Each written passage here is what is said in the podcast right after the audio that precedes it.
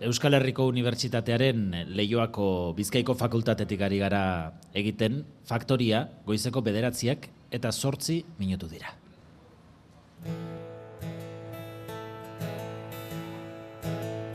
Urakura bezala dena bostetzen Mapatean agertzen zara goizadean Eta dena ainargi duzula agertzen nahi. Urakura bezala gana bustetzen Papatean agertzen zara gaualean Eta dena ainargi duzula aurkitzen gara, aurkitzen gara, baina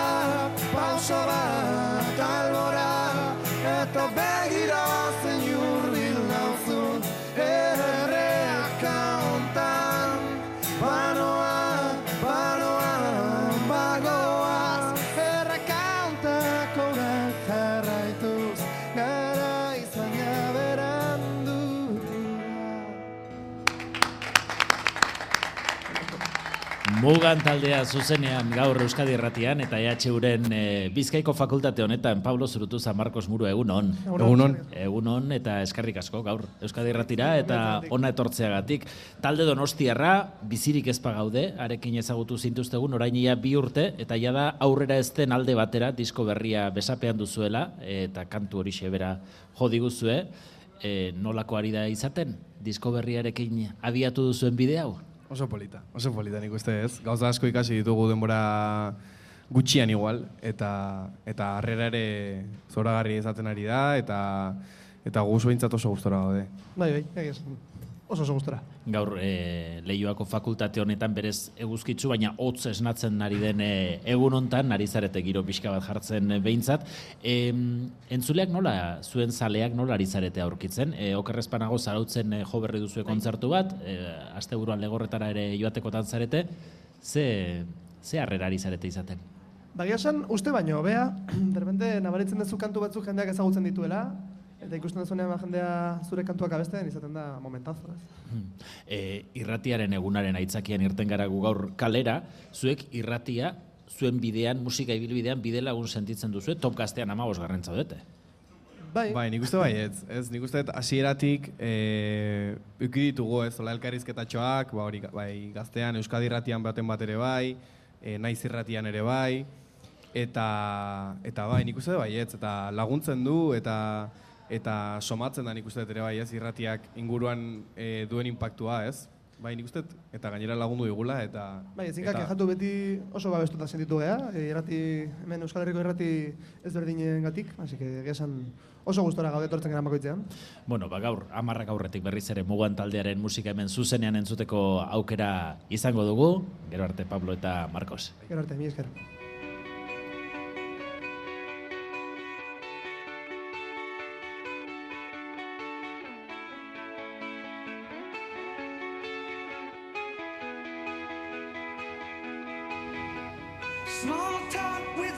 Munduan denerako dira egunak, izendapen bat baino gehiago dituztenak asko, urteko egun baino kausa gehiago daudelako ziurrenik munduan.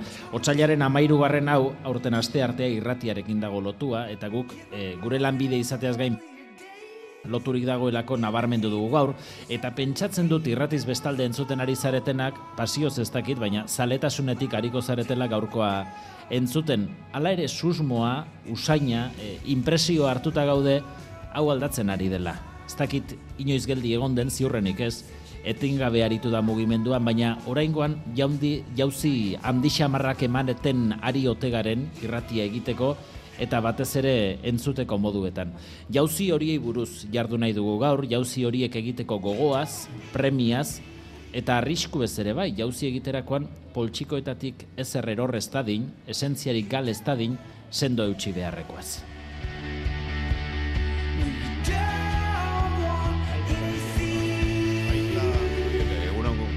Gure entzulek oso ezagun duten ahotsa, urte luzetan Euskadi irratian, molde berrietara irati, irratia ekartzen asmatutakoa, goizean behin mezularia, ondo bizi gara? E, oso ondo, bai.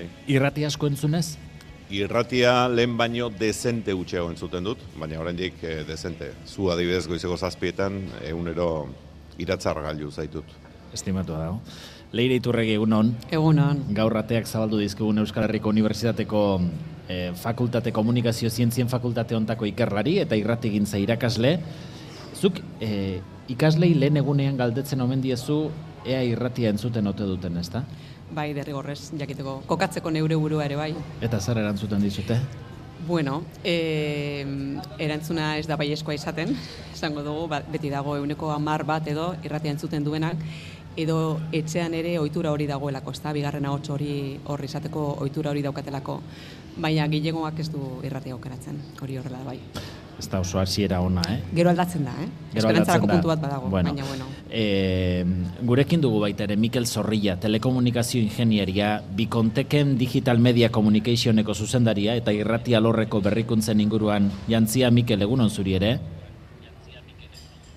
Kaixo egunon. E, esan dugu, aldatzen ari duen susmoa dugula, e, irrategintza aldatzen ari da eta aldatuko da, ez da?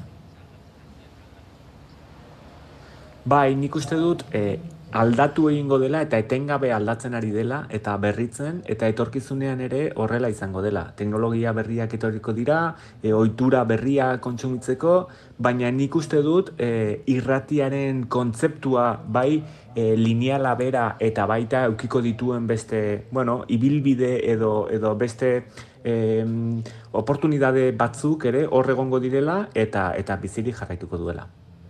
Ba, irratiaren nazioarteko egun honetan kalera atera ditugu irrati estudioko gailu guztiak, irratiak hartutako norabideaz jardungo dugu, Jaime Otamendi, Leire Iturregi eta Mikel Zorrillarekin, baina noski hortarako jakin egin behar dugu nondik abiatuko garen. E, gonbidea egit, gonbitea egiten dizuegu entzule hoi ere, e, gure WhatsApp zenbakiaren bidez, 6 sortzi sortzi 66600 WhatsApp zenbakiaren bidez, konta diezagu zuen zein den zuen irratia entzuteko modua aldatu ote den egungo entzule eta etorkizun luze batean entzule izango direnek alegia gazte jendeak zer entzuteka entzuketa ohitura dituen ere jakin nahi dugu eta horrexegatik Maitane Subijan alankidea galdezka aritu da hemen Leioako ikasleen artean eta hause esan diote.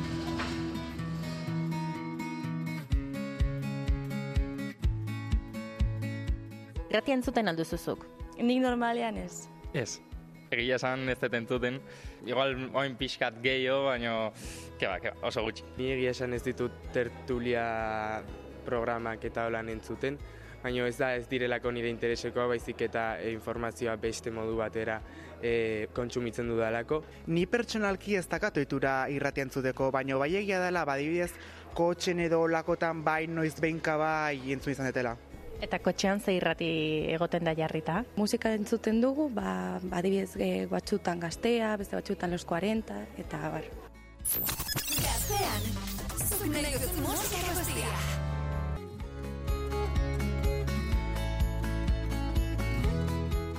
Kotxeaz aparte irratia entzuten duzu. Bueno, batzutan etxe nola jartzet, e, atzetik antzorai dukitzeko zela, baina, baina bueno, izan gutxi, gutxigotan.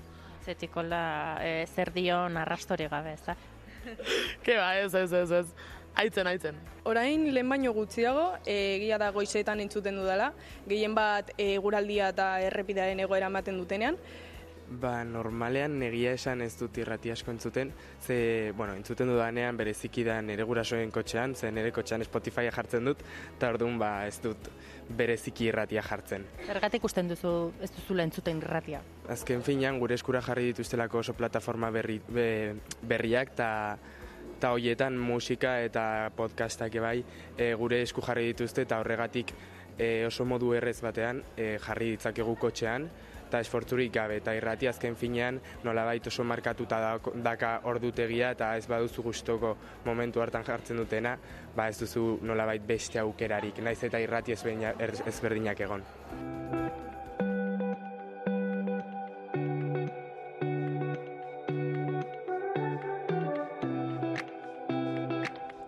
Ba horixe apenas entzuten dute gazte gehienek irrati konbentzionala ez zertxo ere ez ez esatearren. Joera aldaketa argia da askok eta askok podcasten aldeko autua egin dute podcastera e, gehiago jotzen dut, azken finean ba, aukeratu aldugulako gaiak eta e, bosera maiak. Ze podcast? E, la pijaila kinki, gaztei bideratutako gaiak e, lantzen dituztelako eta gehien bat interneten dagoen egoera lantzen dutelako orduan nire interesekoa da. Gehien bat podcastak dia entzuten txutenak, e, ba, bueno, nahieran entzuteko aukera oi dolako. Ba, bintziaz nire entzuten asko podcastak baina konstantemente eta osen gaietakoak, bai informetako eta gero bai e, entretenimentureko bai. Adibidez podcast baten izen esango zen idake? E, bai, zulora, e, joko ona eta honik. Gazteon bizi goraren argazkia nahi denean zenbaki begira jartzea da oikoena. Langabezia tasa, bataz besteko soldata, baina bada beti kanpo uzten den aldagai bat, gurasoak. Eta nahieran kontsumitzeko aukera ematea zarago, galdetu diegu zer botatzen duten faltan ohiko irratian. Ba, nik uste beste formatu batzuetan jorratzea irratia, adibidez YouTubeen programak itia edo eskaintzia, eta nik uste hola, azkenean gazte gehiok entzungo zuen. Zer jarriko zenioke zuk irratiari erakargarri egiteko? Ba, nik abai ez bertzona bat naiz, ba, asko gustatzen zaidala, ba, bisuala, zun baina bai ikusi. Beraz, e, akaso irratiak egia da gaur egune, geroz eta irudik gehiago duela, baina gehiago jarriko zenioke zuk e, erakargarri bilakatzeko? Ba, nire kasuan bai. Egingo nuke zerbait gazteen gana gehiago e, iristeko zen agian programaren bat edo ez dakit. Gaztea falta dira irratian? E, bai, e, nik uste bai, e, bai ala gazteek eta ba, gazteen inguruko gauza ezberdinak e, ba, itzein daula eta hola ba, e, publiko gaztego baten gana iritsita ba, etorkizun oparogo bat aukitzeko. Ondorio batzuk ateratzeko lehen gaia badaukagu. Batetik, e, zuri lehen klaseetan esaten dizuten bezala leire, oiko irratia, oiko moduan entzutea, gazteen artean, ez dakiz salbuespena den, baina oso oikoa, hain oikoa, ez da. Bestetik, ez dira e, entzunekotik e, desengantzatu, audioa entzuten dute, podcastak entzuten dituzte. Eta gero irudia botatzen dute faltan, irudia gustatzen zaien. Nik uste dut entzun ditugunetatik horiek izan daitezkela e, atera daitezken e, ondorioetako batzuk, ez dakit jaime zuri zer iruditu zaitzun nabarmentzekoa. Ba, audioak baduela bere tokea oraindik ere, eta irratiak ere bai, ez? E, hortik aurrera, esperientzia berri batzuen bila, eta gauza berrien bila dabil gazte jendea, eta behar bada geuk ere ez genuke obsesionatu beharko e, gazteen bila ibiltzerakoan, ez? E, ez irratia bakarrik, e, kultura mundua, musika mundua, dantza mundua, e, jende guztiari da gazteen bila, eta gazteak garesti daude, beti egon dira garesti eta taberna bat zabaltzen duzunean ere mundu guztiak gazteak nahi izaten ditu Eta mm, gaztek euren aukerak egiten dituzte, eta egun ematen etorreko dira behar bada, baina hor obsesionatzea eta hor tematzea, ez zait, eh, ez zait eh, oso bide zuzena iruditzen. E, gizartea ez delako egin gaztea ere. E, bederanok ere geroz eta gehiago garelako, ezta? E, Mikel, horre entzun dugu podcasta badela e, konsumitzen den e, formatu bat, e, euskarri bat, podcasta esango zenuke bere gailurrera iritsi dela? Bueno, nik uste dut ez ez. E, nik uste dut entzunezko edukien e, kontsumoak e, oraindikan ez duela e, gailurrik ikusi, eta bai iruditzen zait pixka bat e, Jaimek eta aipatzen ari zen duten e, horren e, hildora, nik uste dut bai irrati lineala eta podcastaren inguruan edo entzunezko eduki hutsa egitetikan e, ikusentzunezko edukiak izatera edo inmertsiboak izatea edo murgiltze aldera eramatera edo horrelako e, bueno, e, lineala podcasta entzuna irudia eta bar muga hoiek gero eta gehiago e, hautsiko direla eta nik uste dut ikuste, e, nik uste dut ikuspegi horrekin e, etorkizuna ikusi behar dela egiten diren e, edukiak nola linealetik ez linealean ere konsumitzeko e, moduan izatea eta plataformatan egotea eta bar eta orduan hor aipatzen zuten e, ikus, e, entzule batzuk ez bagian e, ezin duzula aukeratu momentu hortan zer dagoen ez? Ba, nola bait e, lineal hortan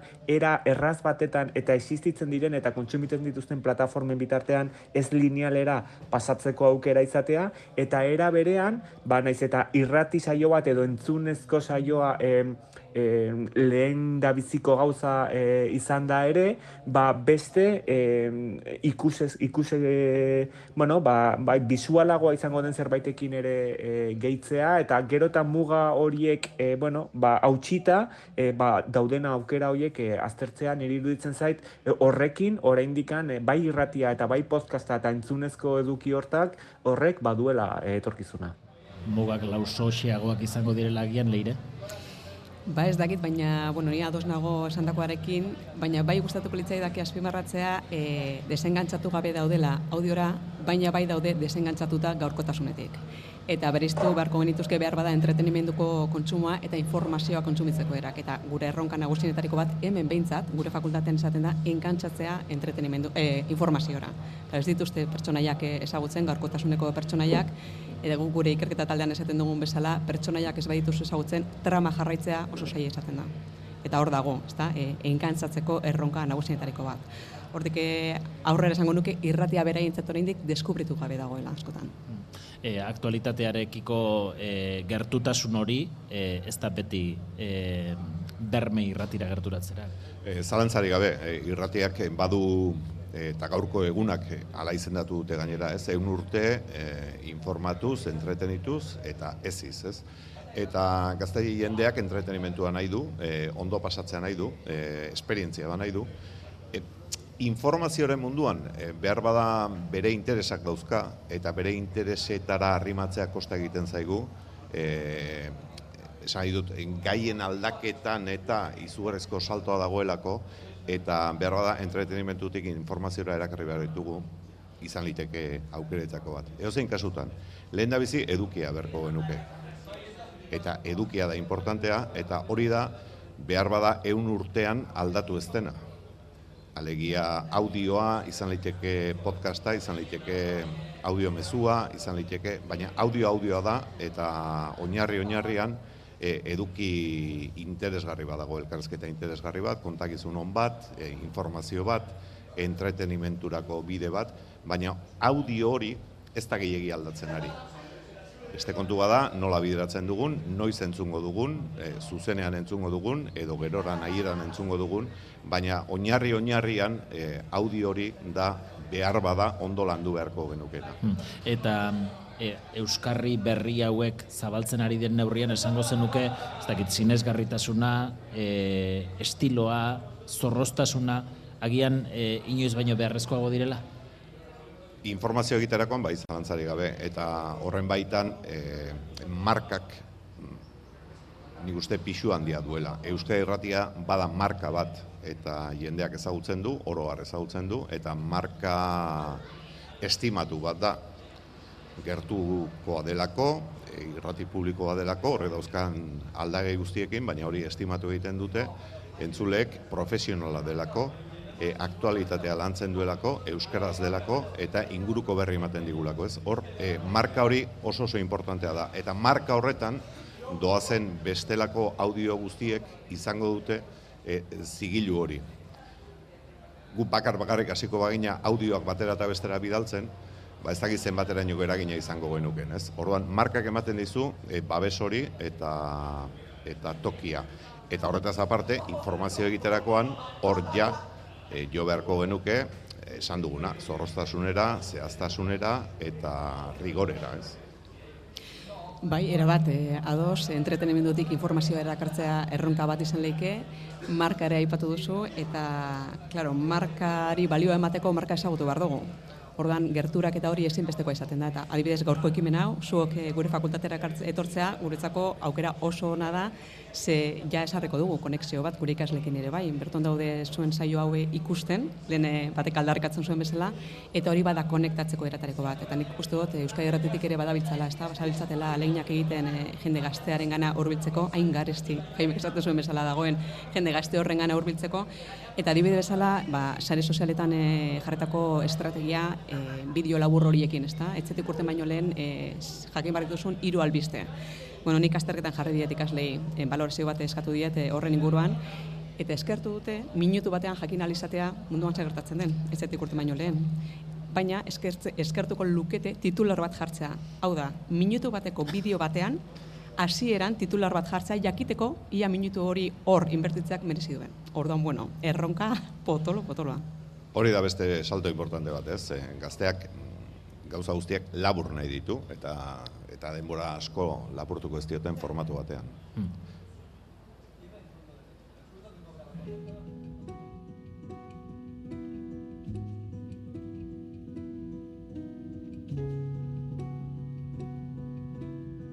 Irratiaren etorkizunari buruz hitz egiten ari gara, irratiak hartuko dituen bidei buruz eta guk badaukagu EITB barruan lantalde bat, aurrera begira jarrita dagoena EITB labeko lantaldea da eta Itziar Aranguren eta Jon Lamarka dira. Bertan, egunon bioi? Egunon. Egunon. E, askotan sententziatu izan dute irratia, etorkizunik ez duen edabide bat bezala, baina forma desberdinekin, formatu desberdinekin, baina irratiak bizirik segitzen du, hemen segitzen dugu, eta segiko dugu Jon. Oso bizirik. E, Beida, datuak aintzat hartzen bali baditugu, ba, Europako irrati telebisten elkarteak, joan dan urteko ikerketa batean esaten zuen, bueno, bizi degula urrezko aro bat, ez da? Kontua da, irratia ezin dugula entz, e, ulertu, garai batean ulertzezan bezala, xe. Irratiaren e, evoluzio bat edo aldaketa bat egonda eta bereizten dia gaina ba, hiru etapa edo hiru aro diferente, ez da? Desberdintzen da, irrati lineala, esan dezagun e, Iñaki ba, belokik, ez? Hasi zuen e, bide ura, nun e, norabide bakarrean mintzatzen zen e, irratia, hemendik eta entzulearen gana, eta programazioa itxia zen alako ordutan, en gero goizean behin, gero e, bigarren irrati olatu bat egon zen, bigarren garai bat, non irratia nahiranen eta webgunean entzuteko pasazaizun hori e, aukera bat zegoen, eta orain bizi duguna, e, jakin dezagun, ba, irugarren e, olatua da. Eta orain ja gehiago, ba, e, YouTubeen beste plataforma batzutan Spotin e, hiperpersonalizazioa eta kustomizazioaren e, garaia bizi. dugu. Hirugarren e, olatu honen ezaugarri gehiago? Hirugarren olatu honen edo hirugarren garai honen beste zera bada e, cross device esaten dutena, ez? Eta zenbat gaiutan, zenbat aldiz egunean entzuten dugun audioa, audioaren urrezko garaian bai kaude. Orduan, e, mobilean, sukaldean goizean irratia oraindik zu zuzenean, baina gero e, laneragoaz eta orduan e, reportaje bat podcast e, moduan e, kotxean, baina orduan em, gaiu askotan entzuten dugu eta sentsazioa dugu irratia entzuten dugula oraindik audioa entzuten ari garela. Ekosistema asko zabaldu da. Orduan audioa, bueno, podcastak badakigu guztiok zer diren, baina podcastak aparte sare sozialetan eta gainontzeko plataformatara iritsiko da audioa edo jatorrizko irratia, ez? Eta hor, e, hiper e, sozializatzen dan e, audio garai honetan, badaukagu gainetikan, beste elementu bat, oso eraginkorra eta aldaketa ikaragarria ekarriko duna, eta da adimen artifiziala. Horrek ere asko aldatuko du. Eta horrez zer esan nahi du, e, mikroaren alde hontan gaudenak soberan egongo garela? Edo, edo gure, Ez, ez, ez. gure, gure jarduteko modu aldatu egingo dela? Ez, mikroan zaudeten hoiek, lan egingo dezuela, leno bezala orduko purutan, ala espero dezagun, baina emaitza asko ze zabalagoa izango dela.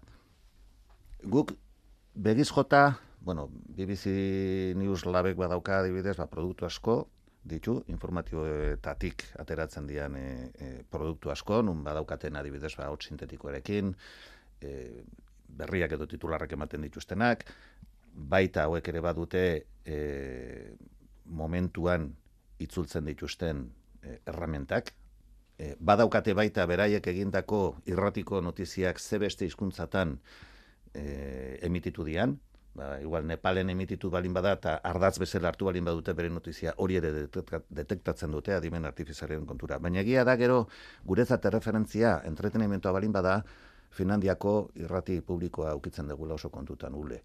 Eta hoiek egiten dituzten esperimentuak, bueno, e, lege aldetik konpondu beharko genuke hemen, ze hori oso importantea da, ezta? Etika horren barruan adimen artifiziala erabiltzea, baina egiten dituzten e, saioak ba, ba oso oso, en fin, e, alucinanteak dira. Sate baterako? ahots artifizial bat klonatu, existitzen den bat imitatu, eta voila, gaueko ordu txikitan ez daukazu etorri beharrik, eta musikari paso eman, edo albistei paso eman, e, idatzita utzi, eta eta horrela gertatzea. Hori egin daiteke irratian gaur Hori egiten du esate baterako Aislik. Today I go from just Ashley to AI Ashley on Live 95.5. Hau Ashley da benetazkoa. Let's see how close the AI sounds to me. Eta hau da 95.5. Ashley klonatua. Beraz, Aslik ematen du bere ahotsa, eh, Bai. adimen artifizialak hori detektatzen du, Bai. eta erreproduzitu egiten du. Halaxe. Eta horren aplikazioa irratira? It's AI Ashley calling her first Taylor Swift winner. Entzuleak deitu du, behar bada, goizaldeko ordu bitan. It's AI Ashley from Live 95.5. What's your name? This is Lisa. Hi Lisa, where are you from? Beraz, Ashleyri entzule batek deitzen dio, eta Ashleyren eh, ahotsak erantzuten dio, detektatzen du gainera deitu duena Lisa dela, baina Ashley ez dago da. irratian. Nabardura bat, Ashley denean azalezurretan guk gaur bezala eh, Ashley deitzen dio bere izenari, eta gauetan AI Ashley, eh? Pixka eta bizen ere e, degoitizen hori jartzen dio. Aitortuaz, Bai. eh, aitortuaz adimen artifiziala dela. Zuk aipatzen zenuen puntu etiko eta legal hortatik ere bada ongi ongi gai- zehaztu hemen beharreko kontu bat. Ulek adibidez joan dan asten egin du bi humoristekin eta gaba osoan ibili dira programa egiten eta Mhm. bueno, e, e, komentarioa, bueno, sare sozialetan ikuste zen, ez naiz gai bereisteko zeintzuk dian benetakoak eta zeintzuk e, gazurretakoak edo Mhm. sintetizetakoak. Baina hor bertan e, beste horren beste egiten dute, esan egiten dute, Mhm. eta nik uste dut hori oso beharrezkoa dela. Ni hau sartu naiz, Iñaki. Ah, bai? Bai. Kaixo! Eskerrik asko hemen hitz egiten usteagatik. Hau zu zara orduan. Bai, itzia garanguren naiz. Ai itziar Gaur esango dugu. ahoskoa hitz egitera nator. Ah, ah, adimen artifizialitzia. Agian ez duzuen abaritu, baina ahots hau ez da benetakoa. Sare neuronalen bidez sorturiko ahos bat naiz eta itziarren benetako ahotsa imitatzeko sortu Nabari da, Momentuz nabari da, baina ziurrenik lastar ez da nabarituko. Euskarako oraindik bidea egin behar du. pixka falta zaio, ez da gure itziar. Ongi ba, ba badauela etorkizunik, badauela biderik eh, urratzeko, beste zerbait nabarmentzeko. Gero garatuko duzu behar bada zure gonbidatuekin, ultrauin entzungarriak ez diren ultrauinen bidalketaren bitartez, gure pantailetan, gure mobigetan, e, bigarren lehiotxo bat zabaltzearena, hori mm, berehala dator. Demagun, gaur albiste eman duzu Iñaki, e, agiri bat da, azaldu den e, epai baten agiria da e, ardatza, guk hori agiri hori guztiz ez dugu irratian ere irakurriko, gurea, guretzat denbora oso importantea da, baina jarri dugu gure webgunean eta entzulei zuk bidaltzen aldiezu bere mobiletara agiri hori, ba, sakondu dezaten. Alegia, eh, aplikazioaren bidez albiste hori entzuten ari denak, bapatean albistea horren inguruko agiria izango du biztan pantailan. Bai, edo itxasogorria zari zara, eta hasi- e- etzarete kokatzen ere bai. Edo kokatzeko, ba, Wikipedia bidaliko dizuet, edo bidaltzen aldizkiozu linkak, informazioak eta dokumentuak baimena mango dizuten sakelekuetara. Ba, biziri dagoela irratia. Eta Oso. eraldatuko dela, desberdina izango dela, baina biziri segiko duela, ezta? Jakina. Bai. Jon Lamarca itziar aranguren eskerrik asko. Zuri. Miguel Zorrilla zuk ere ikusten duzu adimen artifizialak ekarriko duela jauzi bat orain artekoa baino handiagoa irratigintzara.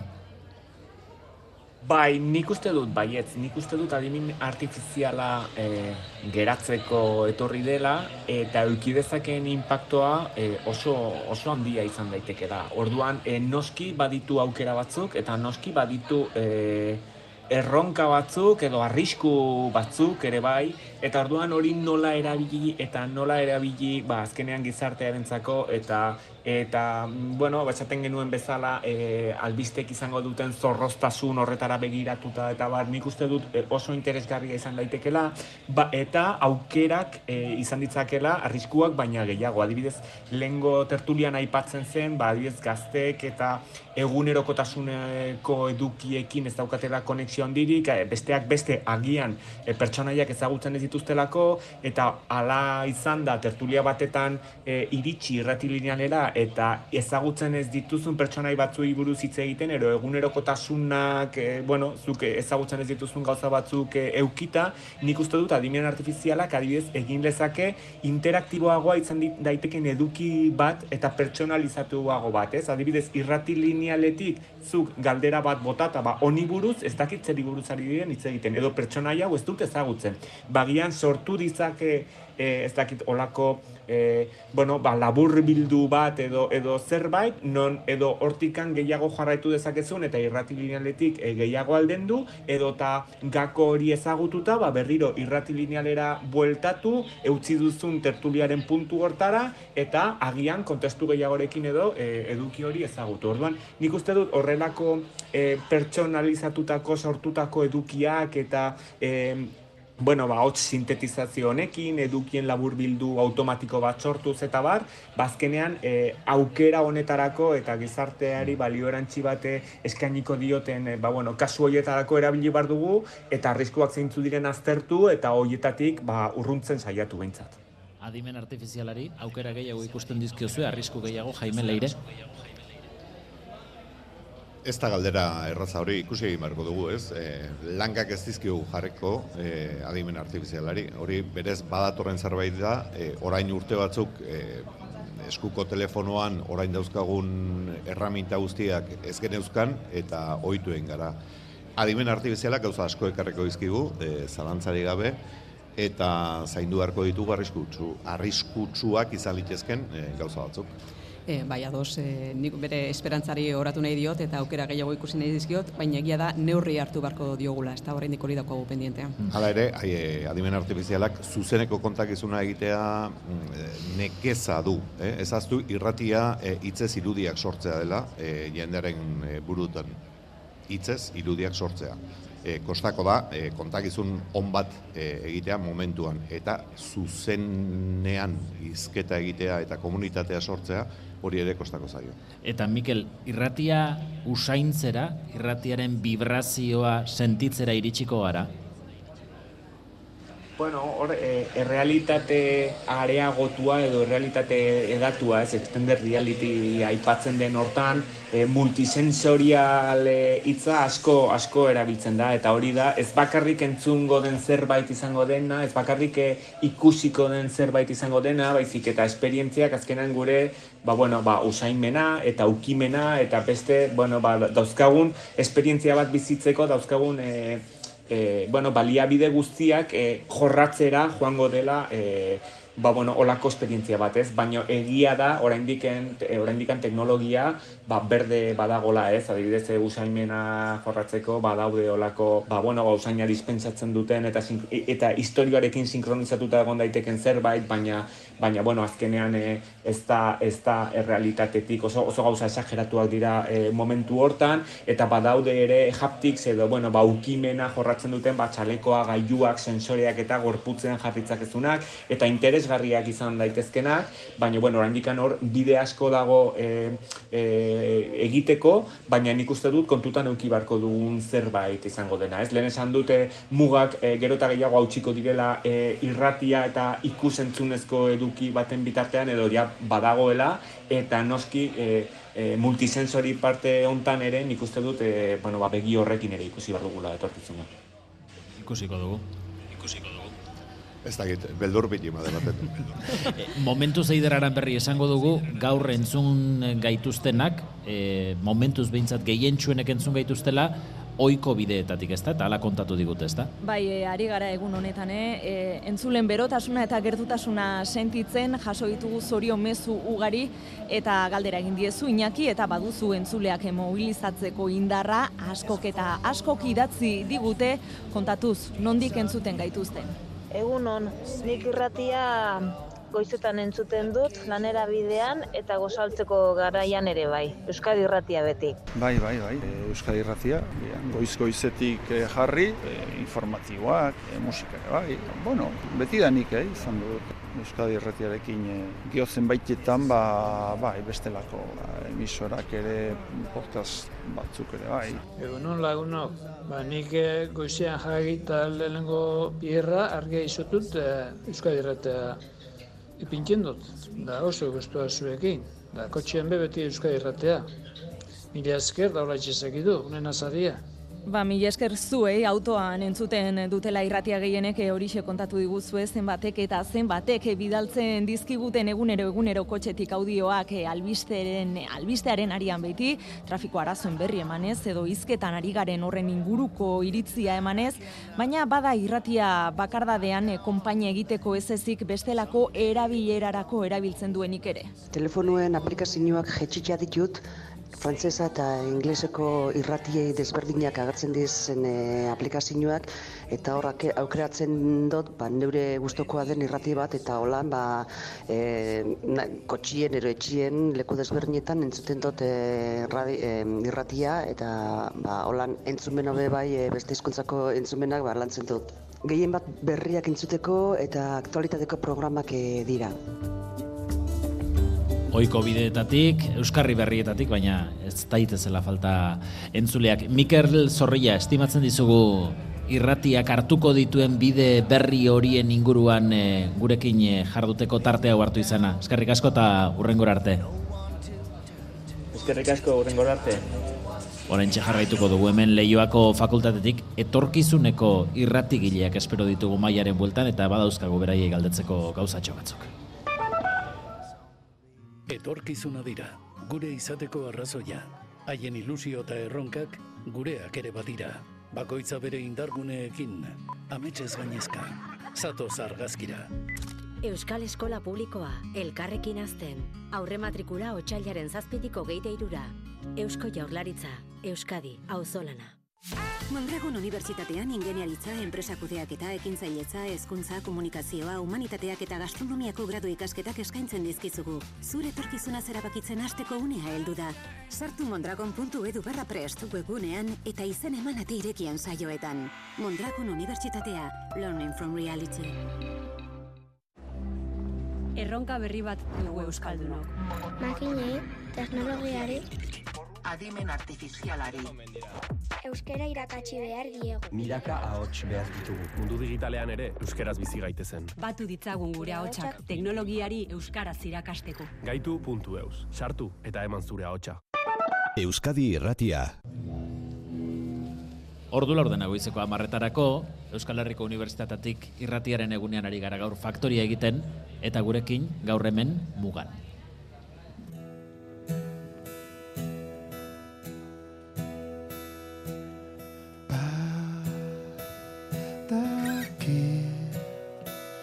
Zuzen jarraitzen baina ian dirak dira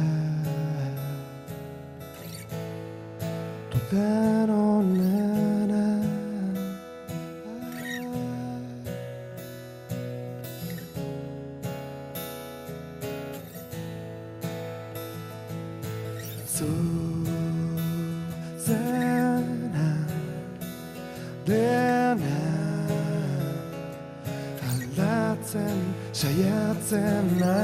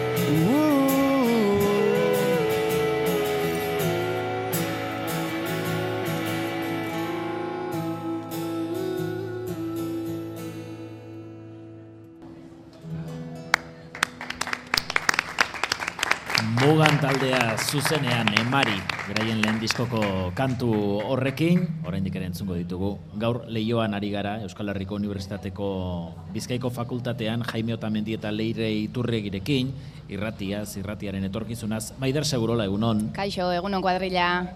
Gaurko faktoria zabal honetan nahi zintugun zu ere, oi baino lehenxeago entzun, Inorra agurtu nahi duzu? Bai, agurtu nahi ditut noski leire iturregi eta Jaime Otamendi hor gaur maiaren bueltan dituzunak ederki zaudete, eh? Eta pentsatzen dut publikoara izango dela, ez? Hurbilduko zirela gazteak irratia nola egiten den ikustera. Bada- bada Bai, eh? Jendea sumatu ditugu txalo batzuk hor. Hala ere zu oso gustora zaude pelean, e, ez dakizu ze hotza egiten duen hemen, eh? Leioan tokirik ospelen aukeratu dute, hartaburu hauek, faktoriako hauek, eta e, eguzkitan goxo dagoela ikusten dugu jendea, baina Bai. gu hemen e, ospelean gaude dardaizo batean. Hori da bixi mantentzea beharrezkoa delako gabe. mikrofono aurrean mingaina dantzari aritzeko. Bixi eta gazte, hotz honekin. Hori ere bai, hori ere bai. Zer moz, Maider? Ba, ondo, zuek ere bai primeran, ez da? Bai, hemen Bai. ari gara irratiaz, eta azkenean e, gauza bat esan nahi duen Iñaki, e, aztu aurretik irratia personek egiten dutela. Gauza asko nahastu ditugu, baina irratiak beti beharko ditu kontalari onak.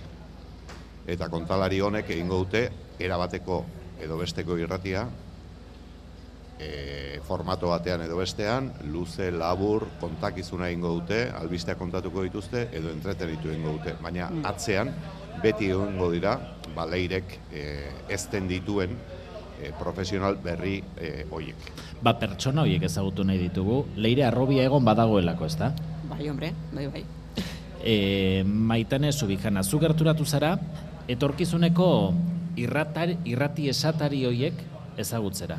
Bai, gerturatu gara zuzen ere leire, KHUko kazetaritzako ikaslei irratigintza irakasten dien estudioetara. Egunon. Egunon. Hau zer da irratiko ikasgela? Hori da, eratxuko irratia, dau. Eta estudioko argigorria piztu eta topatu ditugu, kazetaritzako ikasleak eta hitzak espainetara gerturatu eta lokutatzen entzun ditugu, Joana Arginano eta Asier Barrosoren ahotsak. Prest? Bai, bueno, orduan, eh, landuko dugu koordinazioa, bale? Editore, erredaktore rolak eh, apurrat horiek barrenatzeko. Orduan, editorea, izango zara? Joana Susara editorea. Bale, zuk ematen diozu paso hasierri, bale? Prest zaudete? Bai. bai. Venga, iru, bi, bat, 2023ko lehen hiru hilabetetan Euskal Autonomia Erkidegoan 3000 eta hamairu jaiotza izan ziren. Iazko epe berean, baino euneko bost komasei gutxiago, Asier Barroso. 2023ko lehen hiruilekoan egondako jaiotzak jaitsira izan dute aurrek urteko Eta esan bezala euren gidari etorkizuneko irratigileak trebatzen, mai honetan dugun leire iturregi, ikasleen ikarak baretzen, okerrak zuzentzen eta etorkizuneko irratigilei zuzentasunez irakasten. Joana Arginano, egunon. Egunon. Asier Barroso, egunon zuri ere. Mikrofon aurrean eroso zaudete? Bai, hasieran apurbet urduri, baina bueno, itzinaka gitzinaka hori kentzen. Bueno, urduritasuna mantentzen. Gerturatu pixka bat, eh? Asier, eh, Urduritasuna mantentzen da, baina, bueno. Bizkanak, bizkanak. eh, irratia zergatik gustatzen zaizu hainbeste zuei? Ba, bueno, irratiak badeko bere berezitasuna, ez? Eta nik uste agian, ba, beste da bide batzuek ez dutena. Entzuleak aukeratzen zaitu, ba, bere une intimoetan hor egoteko, entretenimendu osatzeko, azkenan en- irratia entzun dezakezu gidatzen zauzen bitartean, dutza hartzen zauzen bitartean, sukadatzen zauzen bitartean, eta une horietako bakoitza pertsonala da eta egunerokoa entzule bakoitzarentzat, eta ba, hori da niretzat bereziki irratitik gehien gustatzen zaidana, ez? Gertutasun, gai, gertu, gerturatzeko gaitasuna dekolako, eta ba, entzule bakoitzarekin e, alderdirik e, pertsonalarekin konektatzeko aukera dekolako, ez? Ba, bueno, Joanak esan duenez, e, niri gehien gustatzen zaidana mugikortasun hori edo askatasun hori da, adibidez, e, kotxean zaudenean, ba, irratian txun dezakezu, ikusentzunezkoak ezin dituzu kotxean zauden bitartean ikusi, eta hori bestelan batzuk egiten dituzu, dituzun bitartean, ba, irratia entzutea posible da. Eta zuei irratean ze gustatzen zaizu, eh? E, albistegiak, entretenimentua, dena, Bueno, niri bereziki magazinak, egia da, ba, entretenimenduzko programak e, gehiago gustuko ditu dela, baina oraindik albistegien munduan trasteatu behar dut beraz, ezin dut, ezin dut esan. Bueno, nire partetik, e, batez ere goizetan e, informazio programak entzutea, eta gero ere kirolak e, entzutea gustatzen zait. e, aholku bat ematerakoan, e, barkatuko idazue, eh? baina e, zuen adinean egin behar zuena da e, irratiko izar hauek akabatu. Alegia, asko ikasteko, e, ondo funtzionatzen duen zerbait da, Iñaki Guridi entzun, edo Maider Segurola entzun, eta hauek egiten dutenetik zer hobetuko zenuketen pentsatzea. Edo hauek egiten dutenetik ze ez zaizuen bateri gustatzen e, pentsatzea, zuen estilo propioa lantzeko, ez? Zer iruditzen zaizu, eh? Bai, bueno, a ber, egia oraindik oso gazteak garela eta saiatzen saiatzen dozula ba, profesionalek egiten dutenaren antzeko zerbait egiten. Egia da gehienetan ez dozula lortzen eta oso saia dela, ba ahotsa lokuzioan saiatzen dozu ba hori, ba bueno, praktikatzen e, antzeko zerbait egiten, baina bai, e, ahortuko dugu aholku hori gure estilo propioa sortzeko eta gitzinaka gitzinaka ia lortzen dugun hori. Ba, bueno, denborarekin lantzen da hori ez lokuzioa e, urduritasunaren e, mantentzea ondo, orduan, bai, denborarekin ikasten da. Mm, Lehen eh, sumatu zaituztegu adimen artifiziala zizketan eh, Leire eta Jaime eta aipatu duzu ez irratia zuzenekoa dela eta bapatekoa eta azken ordukoa eta zuek ere horretarako baliatzea duzu, eh, Joana, irratia?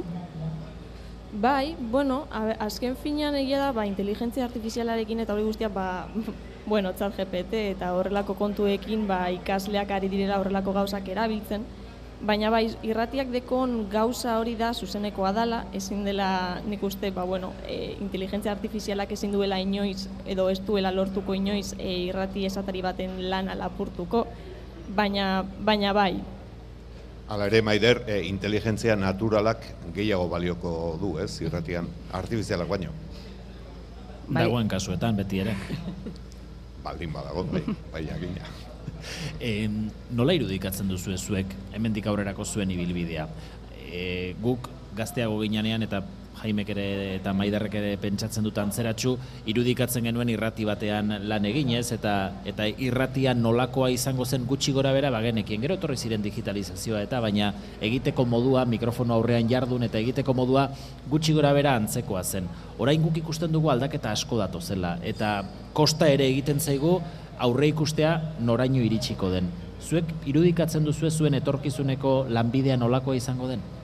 Ba, ba, egia esan da, ez. Egia da guk deko guzela edo guk irakasletatik hartzen dugun eredua da, zuk esaten duzun bezala, zuek deko zuena, ez? E, tradizionala esango dugun nola bait. Orduan, hori gitzinaka gitzinaka irakasleek ere ikasi behar dute hori aldatzen edo teknologiekin, teknologiekin bat egiten, eta egia da ba, guk gure etorkizuneko idea nolakoa dan edo non bukatuko dugun, ba ez dakigu. Bueno, nik hemen esan nahi dut, eh, lehen datu apur bat kezkarria bota dudala hasieran, ez dutela ikaslek eh, irratia entzuten, edo hori aitortzen dute eskolaleko lehen egunean, eta orain eh, joanak dinon arira, bai aldarrikatu nahi dut, ikere akasleun papera, eta hor, behintzat, e, bueno, ba, ikasleek hasieran e, irratiaren kiko distantzia zabaldu dute, baina estudiora sartzen direnean eta beraien burua mikroaren aurrean jartzen dutenean, hor magia azten da. Klak bat gertatzen da, ezta? Eta esaten zenuen, e, hasieran e, aipatzen zenuen pasio hori, danok irratirekiko sentitzen dugun pasio hori, pizten dala. Eta bai, horri irratian, edo ez, eta hori bai da tradizionala. Irratiztu gure irrati estudioak tradizionalak direlako. Hmm. E, klak hori zuk sentitu duzu hasier. Bai, bueno, nik aurretik ja irratian txuten nuen, baina bai, ikusten duzunean zure burua mikrofonen aurrean edo e, kontrol mailan e, ikusteko nola funtzionatzen duen benetan, ba, bai, gero grina pizten da eta gero eta gehiago entzuten duzu irratia. Zertan irudikatzen duzu etorkizunean zuk zure burua? Ba, pff, orain jakitea zaila da, baina ez dakit, agian e, kasetari gisa, ez, irrati batean edo telebista batean, e, aurretik esan duzuen ia aldaketak jasoko dituen edo ez, nik uste dut bere horrela mantenduko dela, agian inteligentzia artifizialak eta e, berrikuntzak laguntza eskaini aldute, baina nik uste dut lana berez horrela mantenduko dela. Zuk, Joana, zertan ikusten duzu zure burua? Banik, bai magazin batean, e, irratian edo dena delakoa, baina ez dut kentzen ere telebistan jarduteko aukera, ez? Irratia gustatzen zait, baina telebista ere, eta ba, zerbait aurkeratu beharko banu, ba, ezin nizuke Ai, telebista, ai, telebista! Irudia, Irudiaren indarra. Irudiaren indarra, bai. Ez ahaztu ahotsaren eta hitzezko irudien indarra ere. Bai, Eh, hartzen duzuen bidea, hartzen duzuela sorterik ona izan deza, onena izan dezazuela, Joana eta Asier, besarka da bana. Eskerrik asko. Animo gazteak. Eta leire iturregi, eskerrik asko gaur, irratiaren inguruko gogo eta uekurekin parteak atzeagatik, eta aina robi ona bideratzeagatik. Bueno, eskerrik asko zuei placer bat izan da, eta gora irratia. Jaime Otamendi, eskerrik asko benetan. Beste hainbeste eta zorionak zuei guztioi, baina bereziki entzule guztioi.